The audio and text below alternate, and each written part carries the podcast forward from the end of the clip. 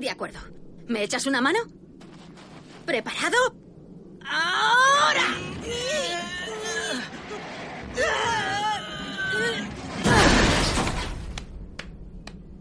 Ah, muchas gracias. Un buen trabajo. De nada, gracias a usted, señorita Katsuragi. Soy Misato Tuteame. Encantada de conocerte. Shinji Ikari. Igualmente.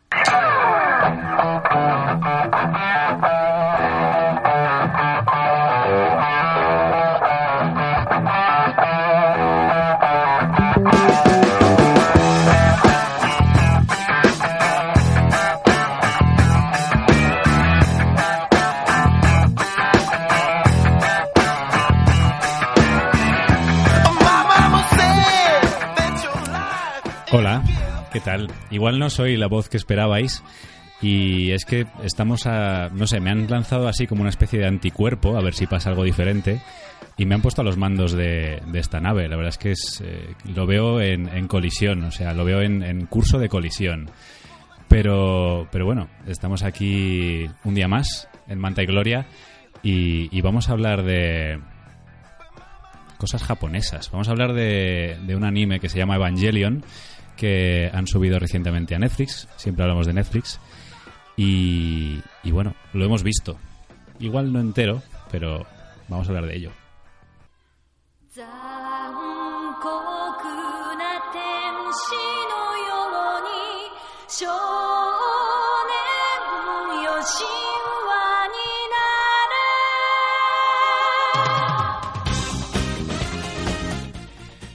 Y voy a darles voz a los que me acompañan para que me saquen un poco de este atolladero.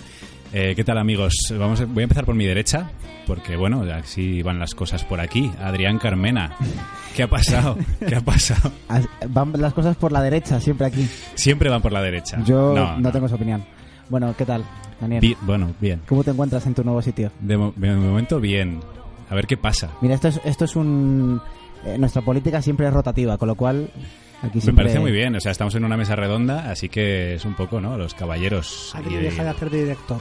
No, no, y la, no. y la señorita en este caso. Ya- Estoy deseando que me toque a mí ser director. Amanda Hill. Nunca. La, la recién mencionada. Hola. ¿Qué tienes que decir? Eh, lo que ya he dicho, que ojalá me toque a mí ser directora en algún momento. Pronto, pronto, ¿Cómo pronto. será? Roberto Sierra, Pronto es nunca. Hola, ¿qué tal? bienvenidísimo. Gracias. Me ha gustado mucho el monólogo inicial que has hecho. Veo que esto va hacia una tiranía, así que me voy preparando. Tú siempre diciendo cosas que, que me, que me- me- vamos, me, derriten los oídos. Eh, Evangelion, ¿no? Evangelion. No sé, está la gente hablando de ello. Y habrá que hablar de ello, entonces. Sí, yo creo que, que bueno, eh, los roboces, ¿no? Los roboces, los mechas, eh, cualquier cosa asociada al mundo japonés nos gusta. Sí, sí, sí, sí. Yo ya sabéis que siempre el programa eh, lo hago para mi madre, así que por favor, contadle a mi madre de qué va Evangelion. Así de primera ya. Sí, o sea, lo lanzo ahí, lo dejo sobre la mesa y me aparto del micrófono. ¿Quién empieza? Os estáis apartando, o sea, que empiezo yo. Es que yo creo que eres la indicada para contar las cosas siempre. Por fin, va de un nene. Un nene. Un nene. Un nene que vive en una ciudad llamada Tokio 3. Eh, de vez en cuando nos cuentan acerca de Tokio 2, pero nadie menciona Tokio 1. Pero bueno, es un nene que, digamos que recibe una llamadita de su padre que le dice que venga a su laboratorio, que tiene una sorpresita para él. El padre que ha desaparecido durante toda su vida. eh, suena, le llama. suena, bien lo de un padre diciéndole a un hijo, tengo una sorpresita para ti. Sí, sí, sí, sí. To- todo lo que podáis eh, imaginar de mm, pervertidos en esta serie eh, acaba Suena sucediendo. muy de eclesiástico. alguna forma. Bueno, a ver, Es To- muy. Tokio, Tokio 2, Tokio 3, o sea, estamos hablando de Japón. Estamos hablando de, 3. de qué época estamos hablando? Eh, 2015. 2015. Sí. Su 2015. El Vale. imaginario de, de O sea, que es una de estas de mm, es el futuro, pero ya se nos ha pasado, se nos ha caducado Sí. ese futuro, Sí, ¿no? sí. O sea, Esperábamos- vamos a reírnos de, de lo que no hemos conseguido. Sí, esperábamos tener coches voladores y mechas. Tenemos terraplanismo. Pero es lo que. ¿A dónde vamos en el futuro? es lo que hay. He visto al individuo que tienes al lado levantar una ceja cuando has dicho mecha. No sé, ¿nos puedes explicar, Roberto, por favor, qué, qué es un mecha? No he levantado la ceja. Bueno, en mi mente sí. Un mecha o meca es... No, a ver, eh, esto básicamente viene de... mm, se me ha olvidado ahora, antes de Mazinger Z, el otro. ¿Gundam? No. Sí, sí, Gundam, Gundam. Sí. Gundam. Eh, básicamente el género mecha es robots gigantes controlados por seres humanos dándose de hostias. ¿Qué es lo que hace el nene una vez cuando llega a, a Nerf con su padre? Lo que pasa que estamos hablando de Evangelion y Evangelion no es solo robots gigantes dándose de hostias, evidentemente. Evangelion, eh, según mi resumen, es la historia de una humanidad desesperada, eh, aborrecible y al borde del abismo que trasciende para sobrevivir. Bueno, eso me suena a mí al, al día a día, ¿no? Me suena a mí la realidad actual que tenemos. Pero los robots son las rumbas, quieres decir. Las rumbas. Y ahora mismo nosotros eh, lo único que trascendemos es en los troles de Twitter. O sea, aquí más allá de eso no hay trascendencia ninguna en nuestro mundo. Memes, troles y poco más, ¿no? O sea, no tenemos mucho más que decir. El, el nene, ¿cómo se llama el nene? Shinji. Vale, Shinji el, el nene tiene nombre, que se presentaba al principio del programa, ¿no? ¿Y, y qué le pasa a Shinji? A ver, Pues eso, se llega me a... hago, me hago el interesado, pero la he visto, ¿eh? Sí, sí, la has visto entera, la has visto con mi hijo, de hecho. Eh, llega a donde le convoca a su padre, que es la sede de Nerf. Pongamos que el padre es el... Vamos a decir que es un jefazo, es el manda más. Luego resulta que hay gente por encima de él, pero es el manda más, porque tiene un plan secreto. Y básicamente le dice, nene, súbete al cacharro este, que es que nos están atacando unos bichos gigantescos. En plan de, pero si es la primera vez que vengo aquí, hace 10 años que no nos vemos, padre. No, no, no, métete, métete aquí. A mí eso me lo dice mi padre eh, muy a menudo. Sí, sí. Nene, métete en el bicho aquí. que- Métete, métete, métete, nene. Nene, métete en el bicho este y destruye a este ser infecto que nos está aniquilando. Tú hasta ahí has llegado, ¿no, Adri? Sí, yo, yo es verdad que no la he visto entera, pero pero mm, hasta ahí he llegado. Sí, he, llegado, he avanzado bastante. He, visto, hasta- he visto la mitad, justamente la mitad. Vale. O sea, llegas al momento en el que el nene efectivamente se mete, básicamente ya- porque eh, se lo dicen. El nene, cuando yo he llegado, el, el nene ya está bastante experimentado. Claro. ¿Has visto un capítulo que empieza que te hacen un resumen? Eh, he visto varios que hacen un resumen. No, pero no es lo de omitir resumen de, Ah, vale. de Netflix. te hacen un resumen que no, te, no puedes pasar a no ser que avance rápido el capítulo.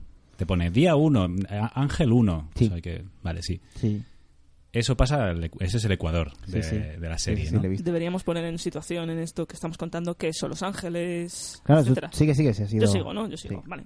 A todo esto, antes de, de que el, el- el nene llegue a, a, a NERF, a esta sede, a esta especie de super laboratorio, barra gobierno, barra mm, lo que sea. Puedes decir el Avi- quillo. a- aviso spoilers, eh, a este que, que no lo hemos dicho, esto va a ser con spoilers, eh.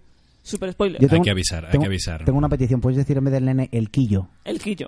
Pues el, el quillo, eh, en todo esto, a lo que se está acercando a visitar a su padre, porque le viene a recoger una, una chica, una muchacha, una, una mentora, una sensei, una profesora, etcétera, etcétera. Sí, sí, sí. Eh, le está, están eh, la ciudad está siendo atacada por este bicho gigantesco mm, infecto que, al que todo el mundo denomina como ángel. Que, eh, aunque sea ángel cristiano, realmente la traducción en japonés o al principio de la serie era profeta. Ah, sí. Creo, sí. Eh, Ah, la vale. traducción, no sé si es profeta o algo. Apóstol. Apóstol, apóstol, gracias. Eh, apóstol, cual- con lo cual ahí hay una especie de juego extraño acerca de lo que va a la- ir la serie. Pero bueno, aquí va el spoiler, mm, nadie te lo va a explicar. Pero entonces hay un problema de traducción ahí, que hayan dicho que al principio sean apóstoles y luego hayan, deci- hayan decidido por algún motivo que sean ángeles. Efectivamente, pero entre una cosa y otra, en serio, en la serie nadie te va. Hombre, no, no, vas a tener esa inflexión. Perdóname, absoluta. perdóname, yo ahora que has dicho apóstoles ya te está todo clarísimo. O sea, está todo, vamos. Ahora Evangelion ya nos ha crea- creado, nos ha, nos ha, para todos es cristalino. Ahora. Todos Bueno, entonces tenemos, a, tenemos al nene, al quillo, tenemos a Shinji metido en un robot Eso es. porque se lo ha dicho su padre y le ha dicho ponte a pegarte con este monstruo Y que se llama Ángel. Exactamente. No tiene apellido, pero se llama Ángel. ¿Y, y qué pasa? Y efectivamente se pone a pegarse con, con ellos, o con él, en este caso, con o ella, o ella, el ángel. Y, y básicamente el ángel le, le da un palizón, un palizón tremendo. Y ya está, y le sacan y ahí empieza toda lo que es la, la serie acerca de qué son los pilotos, quiénes son los pilotos, eh, qué son esos ángeles, qué es Nerf, qué es Silly, qué es etcétera. A todo esto construido acerca de que todo el mundo está muy, muy, muy, muy deprimido. Ese es mi resumen de la serie. Muy bien. Bueno, Evangelion es una serie que nació, eh, rondaba qué año? 1995. Rondaba no exactamente en Lo tienes, 1995. tienes el mes. No. No tienes el mes, vaya. Se, por- emi- Abril. se emitió entre 1995 y 1996. Y como ya decimos, es un, es un anime de Japón del estudio Gainax. Gainax, famoso no por esto, ¿no? No. Eh, bueno, em, eh, fue su mayor éxito. eh, eh, para Gainax, eh, Evangelion ha sido el totalmente el, el éxito absoluto. Pero eh, es un estudio que se formó por varios estudiantes eh, amigos. ¿Dirías que es su gallina de los huevos de oro? Si te gusta esa expresión, eh, vamos a utilizarla. Vale, Evangelion es la gallina de los huevos de oro de Gainax. gracias. Esto ha sido un poco chungo. Has forzado una expresión en la boca de Adrián. Eh, me he sentido incómodo en este momento. Dirías que llevo la fusta ahora mismo. Es que es el director. Es que sola- solamente, Se me está subiendo a la cabeza. La tiranía. Se me está subiendo a la cabeza. Como Roberto vaticinaba, realmente esto es una tiranía absoluta. Bueno, Gainax es un estudio que empieza en la década de los 80, lo fundan varios amigos, entre ellos eh, Hideaki Anno, que es el director de, de Evangelion. Y, y bueno, como tú decías, no es el primer éxito que tienen, pero es el éxito más importante, Evangelion. Eh, entre sus producciones más importantes están Gunbuster, que es la primera, Fushigi no Go Umi no Nadia, eh, y luego mucha gente recordará Karekano, que es un manga de éxito que ellos trasladan directamente al anime, y Gurren Lagann en, en las últimas épocas. El único que me suena, yo creo. Hace ya tiempo, de hecho, Sí. de, Gurren Lagann. Bueno, pues eh, vale, han, han hecho bastantes cosas, pero Evangelion digamos que se lleva la palma, ¿no? De, de Eso lo que es. han hecho. Y bueno, Evangelion, o sea, estamos hablando de ella no porque sea cualquier anime, sino porque es especial y qué es lo que la hace especial. O sea, digamos, ¿qué, qué, qué es lo que hace que Evangelion sea historia, digamos, de- del anime japonés? A mí me gustaría comentar solo un aspecto de la serie, Adelante. que es el, el desasosiego que causa. Y creo que gran parte de ese, de ese desasosiego eh, lo causa porque basa su diseño de los ángeles y de cómo llegan y de lo misteriosos que son. eh, me parece bastante comparable a lo que hace eh, Lovecraft con Chulu, que es el miedo a lo desconocido.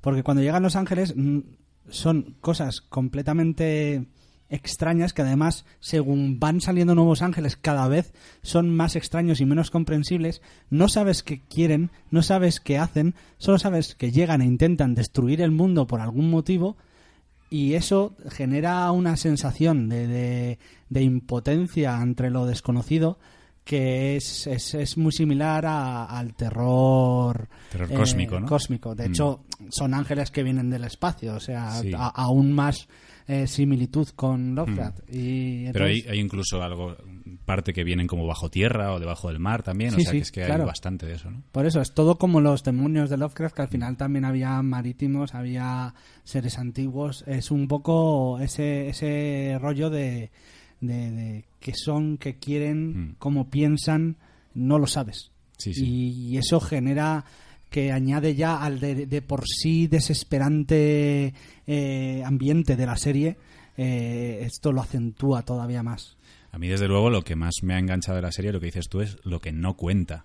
Porque es como que ves muchas cosas y pasan cosas, digamos, hay acción y tal, pero estás todo el rato haciéndote preguntas de dónde vienen estos bichos, eh, por qué los, los mechas estos, de los, que, los robots en los que van montados, los EVA, que no los habíamos presentado, son tan orgánicos, ¿no? Tienen como el líquido dentro en el que van metidos los chavales. ¿Por qué tienen que ser chavales los que van manejándolo? Hay como muchas preguntas que no, no llegan a contestarte, ¿no? A, mí, en el fondo, lo que más me gusta es que dentro de este universo tan extraño que nos proponen eh, y esa inquietud de la que habláis, creo que cuando más se palpa es en las escenas más costumbristas, cu- cu- cuando estamos viendo simplemente a Shinji conviviendo con, en el piso, hablando con sus compañeros y tal, y es una escena normal, de una situación normal, y sin embargo estamos como espectadores sintiendo que, joder, que, que hay gente que vio bichos que vienen de fuera, y a mí es cuando más me genera esa inquietud, es como ellos llevan una vida, una vida normal dentro de esta especie de incertidumbre, ¿no? Sí, eso tengo entendido que tiene un nombre. No sé si es realismo épico o algo así, como que es, digamos, el el viaje del héroe, digamos, la lucha y todo esto, pero luego te los enseñan en su espacio doméstico, en cuando se tienen que ir a la cama, cuando tienen que darse una ducha, y te cuentan un poco quiénes son, ¿no? Incluso en situaciones cómicas, que sean, situaciones cómicas, Claro. típicas del anime muchas veces, Mm. pero es verdad que, que ahí yo creo que es cuando yo más me inquieto.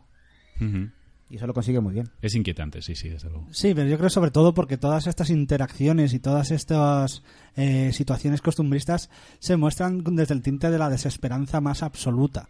Todo lo que ocurre eh, siempre está teñido de un vamos a morir todos eh, en- en- dentro de no mucho tiempo. Eh, todos los amores que pueda haber, todas las risas, todo eso siempre de fondo tiene algo fatalista, algo de esto se acaba.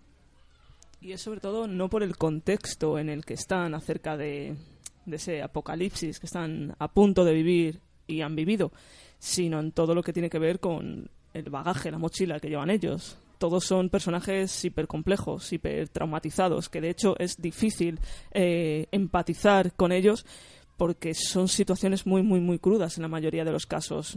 Y, creo que esa desesperación va ligada a que da igual si se salvan, entre comillas, si, si se defienden de los ángeles en su totalidad, si se libran de todo esto. Lo que no se van a librar nunca es de sus demonios internos, que vienen un poco de toda esta realidad. Porque, bueno, la historia se construye después, bueno, 15 años después de lo que llaman el segundo impacto, donde prácticamente toda la población fue, fue aniquilada. Sí, digamos que es una serie posapocalíptica, ¿no? Sí, y está a punto de pasar otro siguiente apocalipsis. Es decir, se supone que bueno, la serie empieza con el tercer ángel, creo que, que es, tercero o segundo ángel, Tercero. tercero, cuando han pasado 15 años del último. Y a partir de ahí, todos los capítulos tienen un ángel. Todo, eh, durante toda la serie están a punto de, de morir. Todo el rato eh, están siendo dañados, tanto psicológicamente como, como físicamente. Vaya. Entonces digamos que esto es lo que se ve, ¿no? Esto es- vemos el- la epicidad, vemos los ángeles, vemos estas batallas mastodónticas y luego lo que decía Adri, ¿no? Vemos el lado humano. Y a mí me da la impresión de que lo que- con lo que se queda la gente sobre todo es con eso, ¿no? Con el lado humano, con el lado más quizá deprimente de la serie y, y un poco lo que nos va contando Shinji, el protagonista, que es este niño que no sabemos si quiere o no quiere montarse en el robot, sufre, lo pasa mal, aunque gana las batallas, mm, está derrotado, está deprimido. Eh, ¿Qué os parece Shinji? un muchacho muy muy muy muy deprimido en realidad no no nunca quiere montar en, en el EVA siempre se me olvida cuál es el suyo el 1 0-1, sí. el, el EVA 01 eh, nunca quiere. O sea realmente él no quiere subirse al, al EVA. Lo que quiere es que los demás le alaben. Entonces se sube por inercia que es lo que de hecho lo cuenta en- al final de la, de la serie. Es claro con eso. Lo único que quiere es que le aprueben. Quiere que le aplaudan, quiere, quiere que la gente le diga que lo está haciendo bien, le dan ánimos. Y solo se sube al, al EVA por ese motivo. De hecho, antes, al, esto ocurre al final de la, de la serie, pero en el quinto capítulo, una cosa así, hay un momento dado que también se sube a su, a su EVA y es la primera vez en el que él, él toma una decisión que se ve contrastada con, con ¿cómo se llamaba ella? Eh, Eh, ¿Rey o...? no, la, su mentora, se me acaba de olvidar. Misato. Misato. Eh, y Misato le echa la bronca, como en plan de, de. Has decidido por tu cuenta.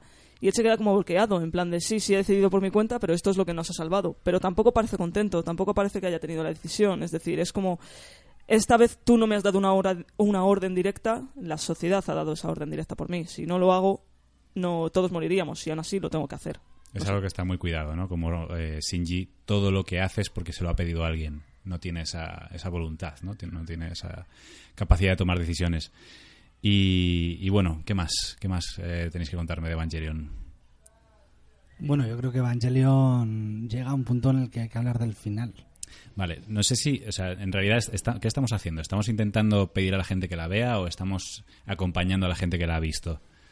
Yo creo que estamos comentando lo que hemos visto. Sí, ¿no? Yo creo que estamos aquí en una mesa redonda hablando un poco de, Vale. de Evangelion en general, sin dar una idea concreta, sin animar a nadie a nada. Es, es que es verdad que No, lo pregunto porque antes de, perdona, antes de, de entrar en el final, que yo creo que es, es va a dar que hablar, eh, pues era un poco eso, ¿no? Si acompañar un poco más y contar un poco más de qué va, o, o si a lo mejor tendríamos algo que decir antes de hablar del final. Es que yo creo es creo que es de lo que más se habla, ¿no? yo creo que es interesante simplemente eh, decir por qué estamos hablando de Evangelion. Quiero decir, vale, se ha, su- se ha subido a Netflix hace dos semanas, recuerdo.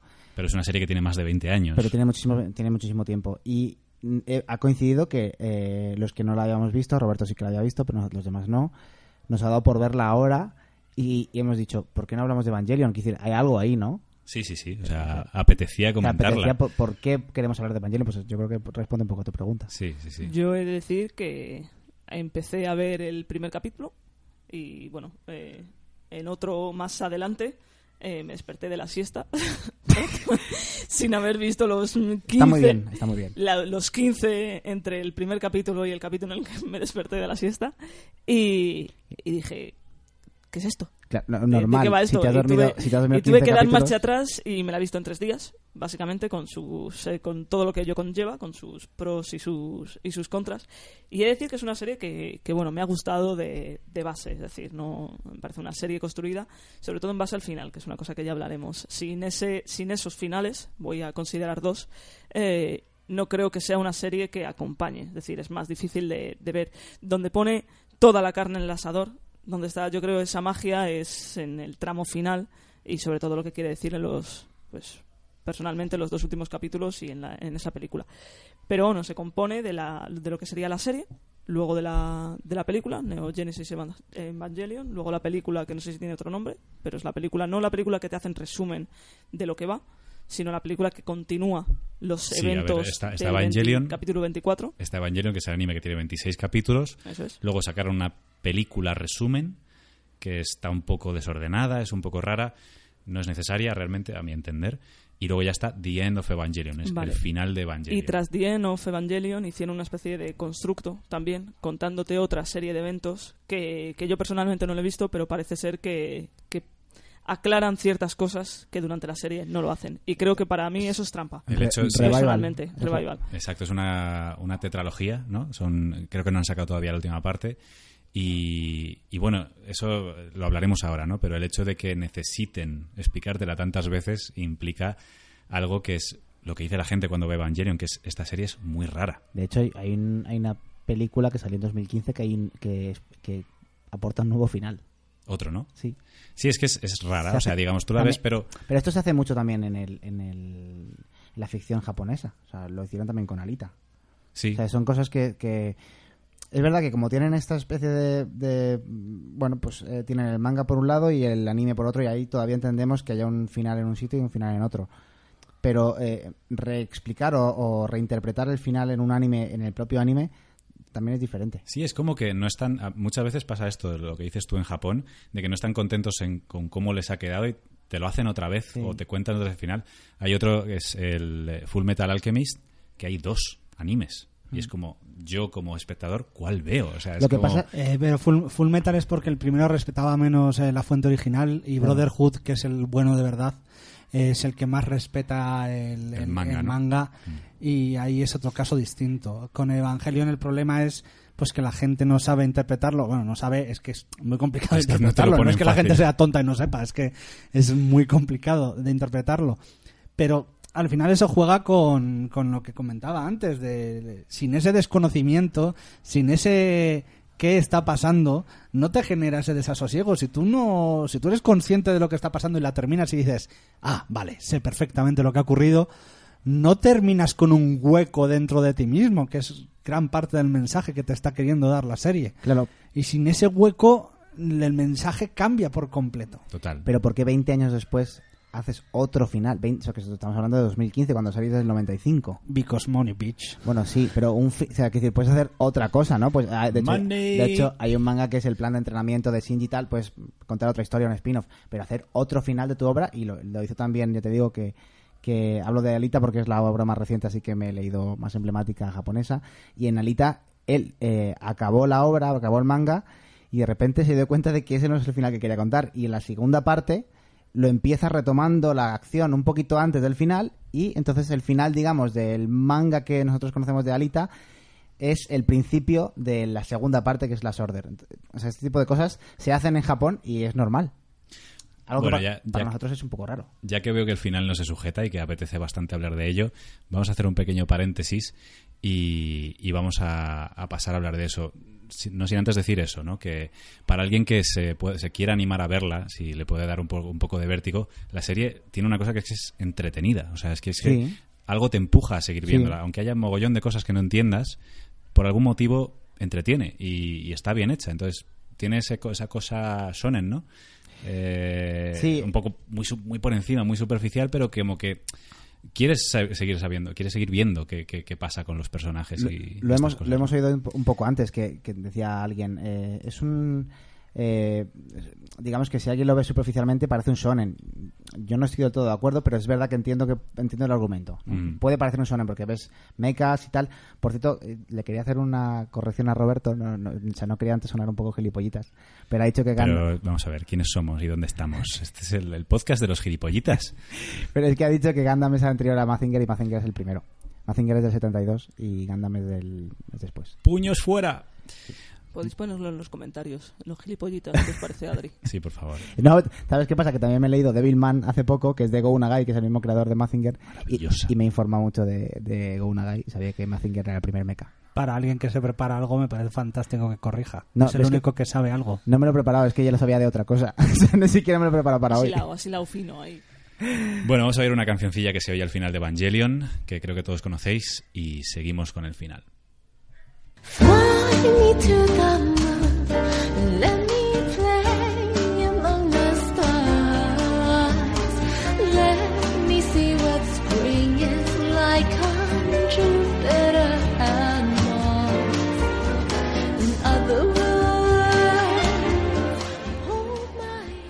Y sí, el final de Evangelion mm, no sabemos si nos ha dejado contentos o no. Bueno, aquí tenemos un miembro que no lo ha visto, pero no sé qué ha oído. Eh, pero bueno, la cosa es que desde luego no deja, no deja a nadie indiferente. Es muy complicado y, yo, por como yo lo he entendido, eh, los dos últimos capítulos del anime son un final y luego The End of Evangelion es otro final. Creo que lo han hecho, lo que hablábamos antes, ¿no? Creo que lo han hecho dos veces, con lo cual tenemos dos finales. Tres, ya.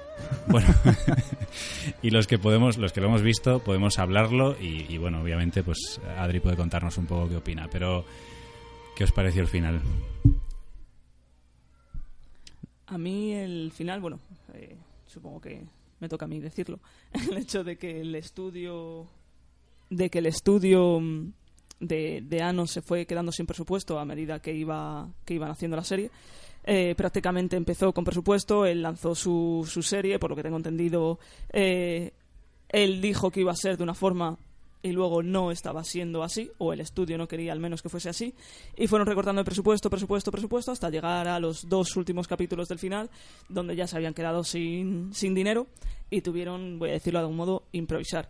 Y la verdad es que dentro del arte es, es un final maravilloso. Es una cosa muy, muy, muy, muy compleja, muy, muy, muy bonita de alguna forma, porque juega con las imágenes, te meten eh, escenas directamente hechas con, con rotus, eh, te meten textos en negro donde destacan las grandes cuestiones de la humanidad, por decirlo de algún modo, pero a mí me choca el hecho de que rompe totalmente con lo que estabas viendo hasta ahora.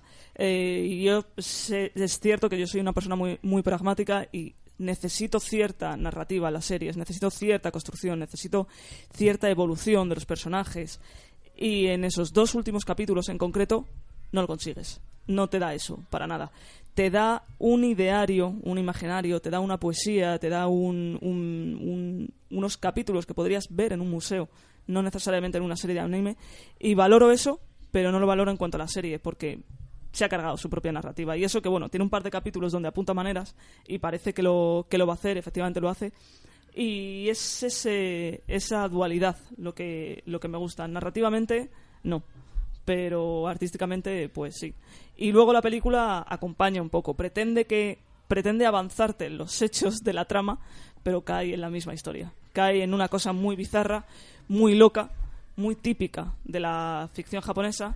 Y, bueno, yo no estoy haciendo muy, mucho spoiler aquí, lo único que estoy hablando es de, de mi, mi percepción o mi opinión acerca de los dos últimos, pero no me estoy metiendo en camisas once varas, teniendo en cuenta que su final es bastante, bastante mm, deprimente Lo es. también. Bueno, no, pero es decir, yo, eh, el- si hablamos del final de los- esos dos últimos capítulos, que el- lo caliente que tiene, lo, lo interesante es eso, es que se quedaron sin dinero y como tú dices, tuvieron que improvisar. Eso yo es algo que descubrí a posteriori, le dio mucho más valor a, a esos dos capítulos finales y, y también saber algo que yo no sabía, pero que tiene bastante sentido, que el creador estaba profundamente deprimido mientras hacía Evangelion, ¿no?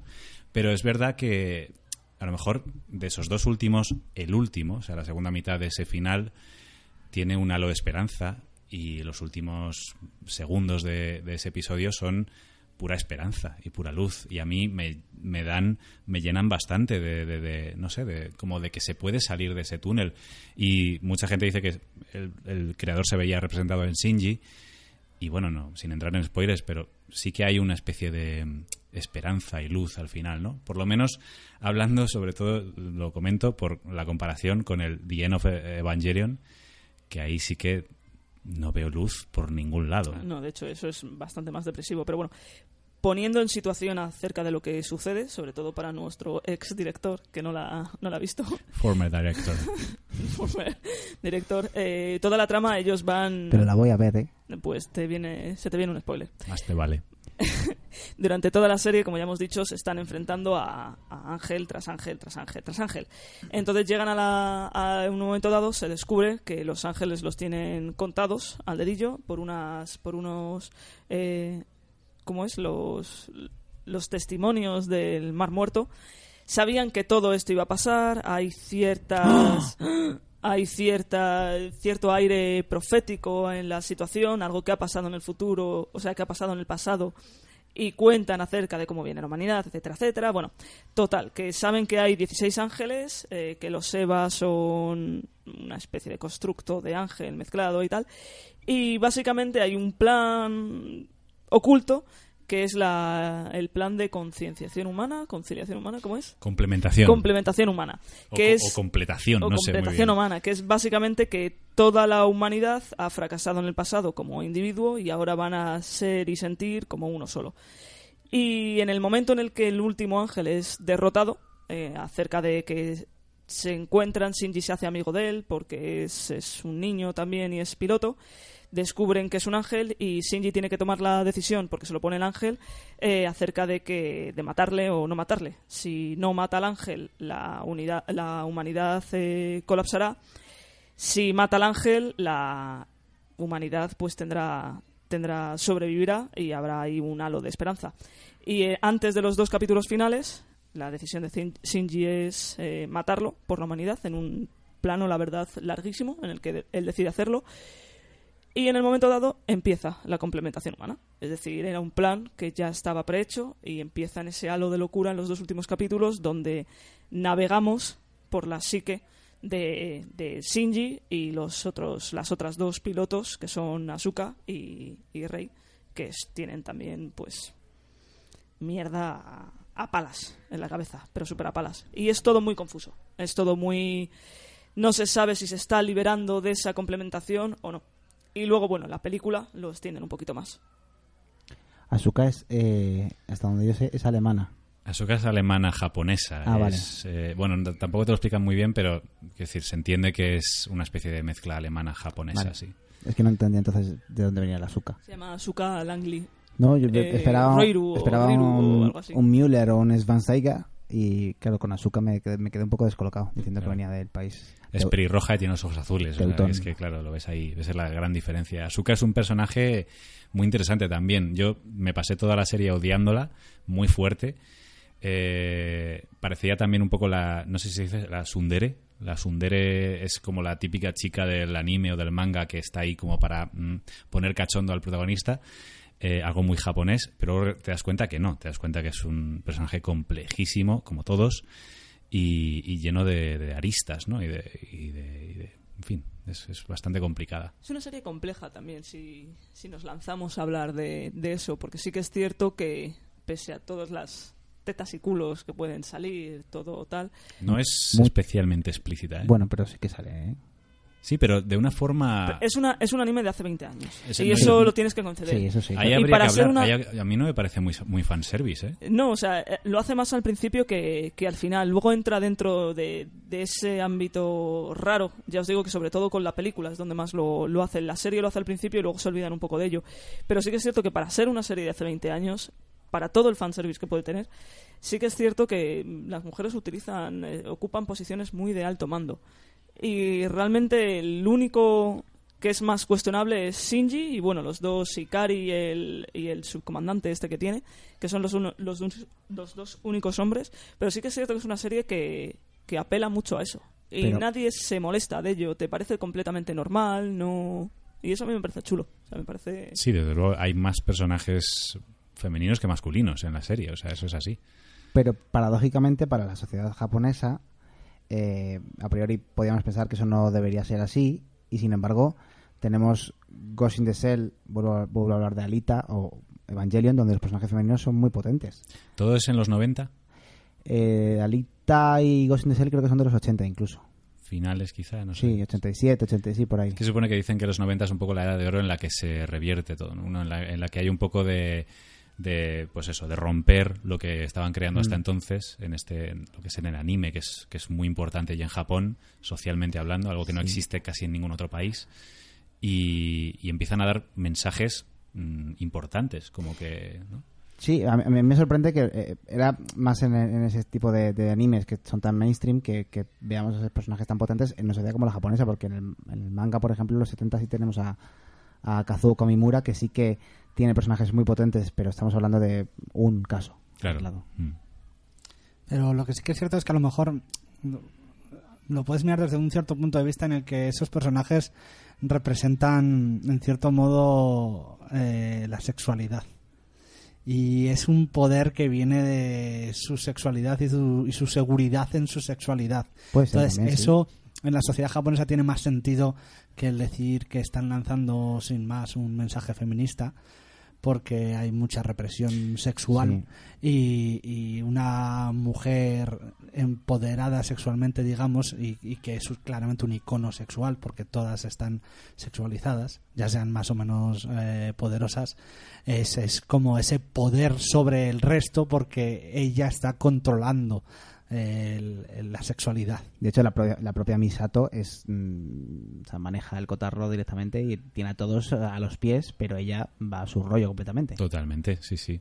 Pero es verdad lo que dice Robert, que a lo mejor, si siendo Shinji el protagonista, es verdad que ves a las tres mujeres que le rodean, que son Misato, esta especie de profesora, eh, Asuka, que es esta chica que llega a controlar a otro robot y se convierte en una especie de rival para él, o sea, como que le reta, y Rei, que es la otra piloto del, del- del primer eh, robot, que es como muy rara, silenciosa, muy emo, ¿no? Digamos así, como muy esto. Y es verdad que ve- ves la sexualidad de Shinji reflejada en, las tres. Ves un poco lo inalcanzable, lo agresivo o lo, no sé, lo raro, digamos, ahí un poco en Shinji. Y es verdad, es verdad que es, es un... Yo creo que puede ser un poco eh, autores que fantasean con mujeres eh, poderosas que, que les den la vuelta y no son más que fantasías sexuales. Yo aquí voy a meter el, el dato que, me- que más gracia me ha hecho de- de- del estudio de Gainax, eh, que es verdad que tiene un trato con los fans, porque ellos no dejan de ser fans, ellos son un grupo de amigos que en la universidad deciden crear un estudio de animación. Y al final, eh, como que han dado pie a que los fans hagan todo tipo de cosas con Evangelion en este caso, ¿no? Que es la más exitosa. Pero Ah, de- dentro de los creadores de Gainax está... Ah, no, está el creador de... Ah, vale. Ese fue uno de los fundadores. Vale, vale. Entonces ellos siempre han dejado que, que los fans hagan tanto, eh, eh, bueno, fanfictions, ¿no? que se llaman dojinshi, eh, e incluso juguetes ¿no? de Evangelion, y ellos no, no piden ningún tipo de... De, mm, De revenue. de- sí, de revenue, de, royal- de royalty, de por, royalty. Por, por ello, ningún tipo de beneficio, ¿no? Les dejan que, que hagan. Y, y luego aparte, ellos son conocidos dentro del mundo de la animación, eh, bueno, tienen un, hay un término para definir esto que es Gainaxing, Gainaxing, que es, eh, que se coge la raíz del nombre de Gainax, Gainaxing, ING, Sí. y es eh, esto se denomina al, a- al hecho de que ellos en, el- sus estudios tienen una manera muy peculiar de animar los pechos femeninos cuando rebotan. Entonces, o sea, hay un término para definir esto y, y- y el otro día, bueno, yo sin saberlo todavía, viendo un capítulo, hay un momento que es que evidentemente... O sea, que me dices que si eres un erudito, puedes ver una serie y antes de saber que es Gainax, solo con ver los pechos botar ya sabes que es Gainax. Es posible que esto tiene la pueda pasar. firma, tiene la firma ahí. ¿no? Es posible que esto pueda pasar. Me parece un poco bizarro todo, todo Madre este mía. tema. Pero, pero el otro día, precisamente, en uno de los últimos capítulos que vi, eh, hay una escena en la que mm, eh, Misato no está en casa y, y Shinji eh, y Asuka pues se separan son las camas y dicen, pues hoy duermo yo aquí. Y Sí, se mete no- como en el armario, ¿no? Sí, sí, sí, se separan. Y hay un momento que él, como que él va a, a- a decir algo y ella abre la puerta y aparece mm, pues con Sí. una camiseta muy suelta y, y- y el plano directamente es de la boca de, de Asuka y los pechos mm, Colgando. colgando eh, entre el, el escote, o sea, todo muy específico, se ve, se ve claramente y me llamó la atención porque digo, joder, qué plano más específico elegido para este momento, porque una cosa es que sea fanservice y digas, vale, se le ven un poco los pechos, pero pero este plano en concreto es como es, de- es demasiado mm, perturbado en, cierta, en cierta manera también. Lo que más sí. me fascina de todo ello es que son personajes de 14 años. Bueno, sí, eso ya Y no es que tratemos 14 años con 14 años, ¿no? Sino que durante toda la serie se desarrolla la sexualidad de los personajes, en este caso femeninos, con adultos. sí, O sea, sí, sí, Ikari y, y Rey no es un amor platónico donde Rey esté enamorada de, de Ikari, que sí, sino que es que luego es también parte de Ikari. Es todo muy edgy. Es todo Y a- muy... y a- A ver, Asuka estamos hablando- demanda Y Asuka con, con Kaji, Kaji, Kai- Koji, Kaiji, Koji. Kaji, bueno, sí. el otro, El un Don. Juan, el coleto. A ver, quiero decir, estamos Pablo- hablando, Pablo estamos hablando de. Japón. Estamos hablando de Japón. Sí, sí, O sea, desde luego, es- desde luego que estamos hablando con- de Japón. Nos, no deja de ser una serie comercializada después en Europa y que hemos visto hace 20 años. Quiero decirte, tampoco vamos a estar justificando... Sigue siendo muy edgy. No es justificar. Sigue, siendo vendible. Explicar. o sea, es Sí, sí, lo explicas, lo explicas, pero sigue siendo... Forma, forma parte ya de la cultura... Es japonesa, ¿vale? Pero forma parte A mí de, siempre- de Occidente también. Me ha llamado mucho la atención lo joven que es todo el mundo en, en los animes y en la ficción japonesa A partir en de los general, 20 años no vale cuando, nada. Sí, sí, o sea, cuando ya eres un adulto con la vida hecha, a lo mejor dice, tal, no sé qué, no, es que tengo 26 años. Y dices, por favor, hola. Eso está O sea, que cambiando, esto está cambiando ahora cada vez más. Es decir, cuando tú los juegos por excelencia de, de rol, el, el viaje del héroe, que serían los Final Fantasy y tal, siempre, siempre, siempre han sido personajes de máximo 17 años. Eh, pero eso ya ha ido cambiando con el tiempo. De, los últimos personajes ya no tienen 17 años. O sea, han llegado a la conclusión que, que para atraer a otro tipo de público tienen que tener a personajes más adultos Hombre, en edad. Si no, ¿cómo vas a empatizar? Un poco, siquiera. Sí, pero supongo que respondía antes un poco a eso. Sí. Pero esto es una cosa más de, yo creo que de la globalización y de atraer a Occidente. Porque en la sociedad japonesa en realidad, si tienes alguna posibilidad de disfrutar de tu vida mínimamente, va a ser durante tu adolescencia y aún así tienes la presión brutal de ser el número uno de tu clase. Aún así. Después de eso, todo se acentúa muchísimo más. Es como que se te casas y se acaba tu vida, ¿no? O sea, Sí, sí. Bueno, sales del instituto y se acaba tu vida. Mm. Y de hecho, el último año, los dos últimos años del instituto, es competitividad a muerte. Y ahí ya se podría decir que se ha acabado tu vida. Por eso el rollo 14, 15, 16 años. Porque ahí es donde más vas a experimentar, donde más vas a conocer a gente y más libre vas a ser. Después de eso. O sea, libertad nula. ¿Qué pasa? Que la sociedad japonesa también está evolucionando y está evolucionando, pues al final con tendencias occidentales, porque estamos en un mundo globalizado. ¿Y cuál es la tendencia occidental de nuestra generación? Pues que con los veintitantos años sigas perdido. Y en Japón se está empezando a ver eso reflejado y se puede ver, por ejemplo, en Buenas noches Pum Pum, que son personajes ya ah, bastante adultos y que siguen igual de perdidos. Bueno, hay- hay una obra de- precisamente de Asano que sola- Asano, so- es- Asano, este señor lo hace mucho con mayores. Bueno, mayores, ¿no? lo hace con millennials. Sí. Asano, por ejemplo, tiene Solanin que es el canto a toda una generación y es y es un reflejo de, de la sociedad actual y de la generación a la que pertenecemos precisamente nosotros. Claro, por eso yo creo que eh, Evangelion todavía pertenece a otra época y lo puedes notar bastante en eso. No, yo iba a decir que, no, que aún así hay cantidad de, de animes y mangas que... O sea, ¿cuántos animes y mangas tienen la palabra high school en el título? Es que es- esos son infinitos, es increíble. O escuela secas, ¿no? O school, o, o aula, o cualquier Sí, cosa sí, sí, con el colegio. Sí, sí, totalmente. Sí, sí, es alucinante. Pero bueno, en, en ese sentido supongo que, que es cierto, ¿no? Hay que decirlo que los, los millennials también han llegado a Japón, ¿no? También hemos llegado a Japón. Sí. No, no se han librado de, de esa presencia, ¿no? Iba a decir- de esa, de esa desgracia. De, de esa cruz, hablando de Evangelion. Sí, sí, muchas pues, cruces. muchas risas y muchos somos una desgracia, pero somos la última generación que vamos a vivir en un mundo medio normal. Madre mía, es que eso se dice mucho, ¿eh? Pero ojo que Evangelion, igual, aquí los, los ¿cómo se dice? Los impactos Cualquier día te viene un ángel ahí a... Cualquier día te viene un ángel a destruir. Pues nada, para meternos en los roboces se nos ha pasado el arroz, ¿no? Un poquito ya. Sí, sí. Sí. Y se nos ha pasado también para estar al mando. Porque tampoco los que están al mando tampoco es que sean especialmente mayores. Una pena. A mí con lo que me hubiese gustado meter en un robot, A mí me hubiese gustado ser presidente del gobierno. bueno, todos tenemos sueños. Para eso hay tiempo todavía.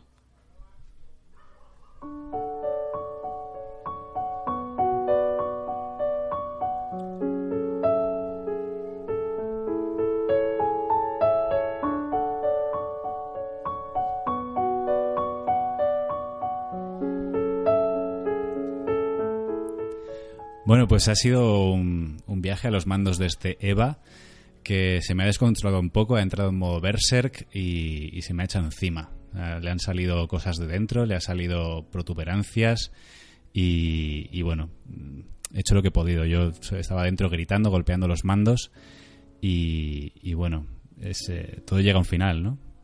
Puedo decirte una cosa. Por favor. Estoy muy orgulloso de ti. Es lo que no pudo oír. lo que no pudo oír el protagonista de Evangelion de su padre. bueno, pues eh, os quiero dar las gracias por, por, por esto, por haberme, haberme visto en esta situación. Y, y bueno, gracias a todos por escucharlo, se- sea quien sea quien esté al otro lado. Adrián Carmena, Daniel Santa María. Solo, solo repetía No voy a decir nada sus más. nombres. Amanda, Amanda Yo- Gil. Lo único que quiero decir es que realmente si queréis entender algo de lo que estamos diciendo en este podcast, veis la serie. Porque creo, creo que ha sido todo bastante incongruente. O un vídeo explicativo en YouTube. O un vídeo explicativo en YouTube donde te pones a verlo y de pronto cuentan cosas que tú no es ni acercado a ver en la serie que dices, mm, ¿cómo, cómo que la semilla de Adán y de Lilith? ¿Qué me estáis contando? Y, y es que eso ha pasado hace unos minutos y... A mí personalmente que este- que no hemos visto la misma que serie. este podcast haya quedado fragmentado, incomprensible, mm, obtuso, barroco, eh, me parece fan- fabuloso. Estamos hablando de, de Evangelion, o sea, ¿qué, me- qué- qué mejor forma podría haber? Roberto Sierra. Yo por terminar esto en, en abajo, en la destrucción del director, No es que tú, tú no, Eh, eh, tengo que- voy a decirlo, perdona. Roberto no lleva casco si no está oyendo la música, pero es que te está quedando muy bien con Sí. esto. Sí, de bien, Déjate, pues- déjate llevar. eh, lo único que quería decir es que después de esta falsa humildad que has demostrado en este final, eh, para que sintamos pena de ti, el tirano derrocado que, que quiere justificar cómo ha trabajado por su país, Tú también, Brutus. pues solo quería despedirme diciendo adiós, tirano. Yo creo que ha quedado un programa realmente coherente con, con el mm, tema que estamos tratando, ¿no? Sí, ¿no? El- tono, Mm. el ritmo, la decadencia. Pues sí. Bueno, pues nada, pues eh, espero que volvamos. Si es que no, no empieza el final, ¿no? De, de los Millennial. Eso empezó en un día en el que nacimos. Estamos abocados a la destrucción. Un beso muy fuerte a todos, amigos. Chao. Hasta la próxima.